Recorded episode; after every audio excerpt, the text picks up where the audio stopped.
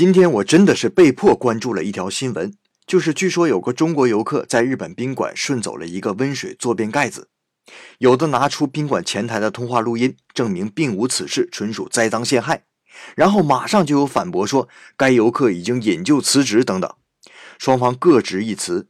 当我搜索了一下日本三大主流报纸，并没有报道这件事情。当然，我今天不是来断案的，我只想说，就算这个新闻是真事儿。有错有罪，自有法律惩罚。有必要口诛笔伐的说什么给中国人丢脸吗？更有甚者，直接给某地区贴上了小偷的标签，这就是糊涂透顶啊！